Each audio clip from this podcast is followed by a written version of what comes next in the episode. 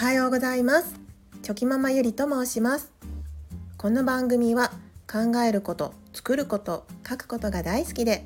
少し HSP 気質があるがゆえによく人生につまずく私が心豊かに生きることをテーマに日常の気づきや学びなどをまとめたブログ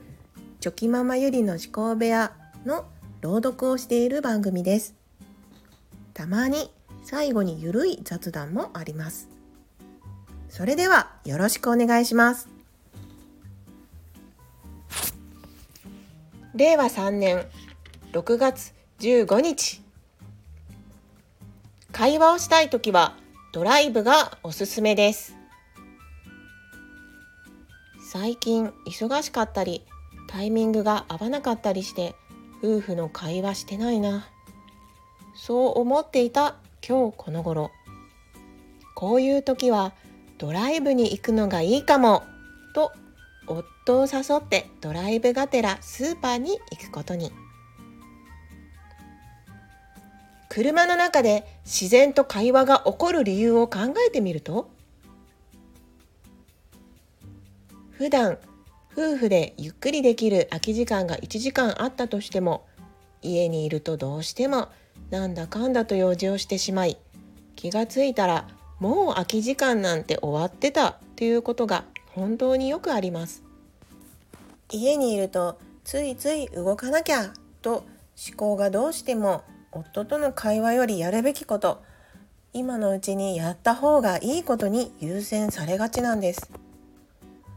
夫も子供が学校幼稚園に行ってる間に今のうちに何か少しでもやりたかったことをやりたいと思っているので2人揃って家にいてもまったりするどころかバタバタ動いてしまいます。だからこそ車という密室空間で家のことが全くできない状況に自分たちを持っていけばいいんです。そうすると車の中でできることは限られています。他にもいろいろあるかもしれませんが基本的にはこれくらいかな？と思います。運転景色を見る音楽を聴く会話。そうまさにこれです。そうしたければそうせざるを得ない状況に自分たちを持っていくのみ。ある時気づいた車ってなんでこんなに話が弾むんだろうという疑問。昔から家族友達といろんな人と車に乗っている時いつも会話が弾んでいるなぁと思いました。もちろんそうじゃない時もありますがその理由を考えた時やはり車の中って会話に集中できる気がするんです。テレビを見るわけでもなくご飯を食べるでもなくひたすら移りゆく景色を見ながら相手との会話に集中できる。さらには懐かしい BGM なんかあったりするとより一層盛り上がる。相手に集中するからこそ会話が盛り上がり中身もより深いところで会話が進んでいくんじゃないかなと思います。一期一会の瞬間の会話を大切に私は話をする時よっしゃ今日はこの話で盛り上がるぞと意気込んで話をするというよりその場の空気で自然と思い浮かぶことを会話で楽しむことが多いのですがもちろん会話の内容を用意して準備して気合い入れて話することもあります。この話をしようと意気込んでいても相手のコンディションが悪かったりそこまで気分が乗ってなかったりすると盛り上がりに欠けたりもっと深いところで会話したかったのにと思ったりすることがあります。会話は相手ありきのことなのでお互いの熱量が毎回同じになるとは限らないのです。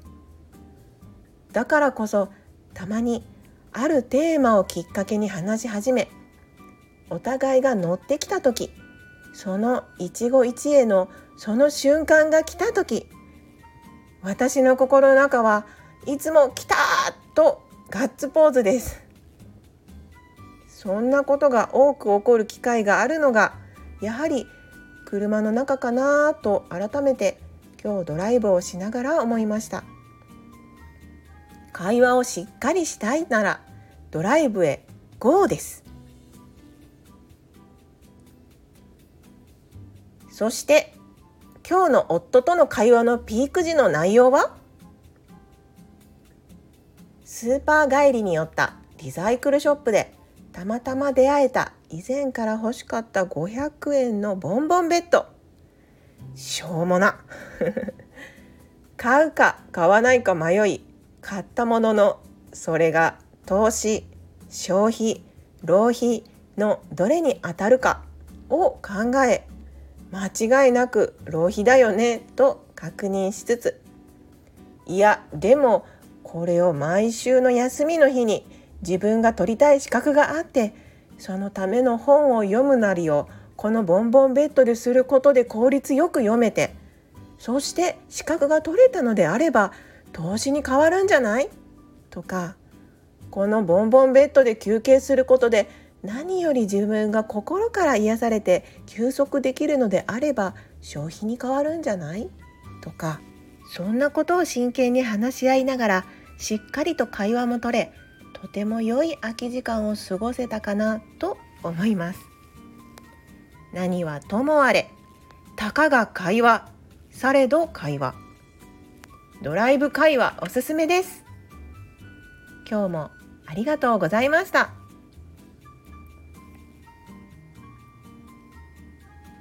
朗読は以上になります。はい。ここからは雑談になります。たまにしか雑談しないと言っておきながら2日目の雑談です。えっとどうですかね。ブログってこう朗読してみるとなんかこう題名と本文の違いを伝えるのがすごく難しいなと思いながら自分の中ではこう抑揚と言いますかなんか強弱をつけて表現しているつもりなんですけどあの聞き取りにくかったりとか分かりにくかったりしたらすいません。うーんまあでも回数を重ねながらもっとうまく読めるように頑張って試行錯誤していきたいなと思っています。まあ、こうしてブログを読んでいると1年前の自分の考えていたこととかが改めて再確認できてそれがこう昔と変わらない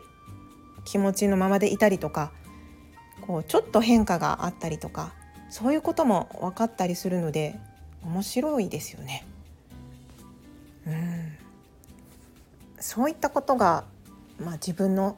理解へつながっていくのかなと思ったりするのでやっぱり自分の考えとかその時感じた思いとか書き留めたりとかするのっていいなと思ったりしています。そんなこんなでもう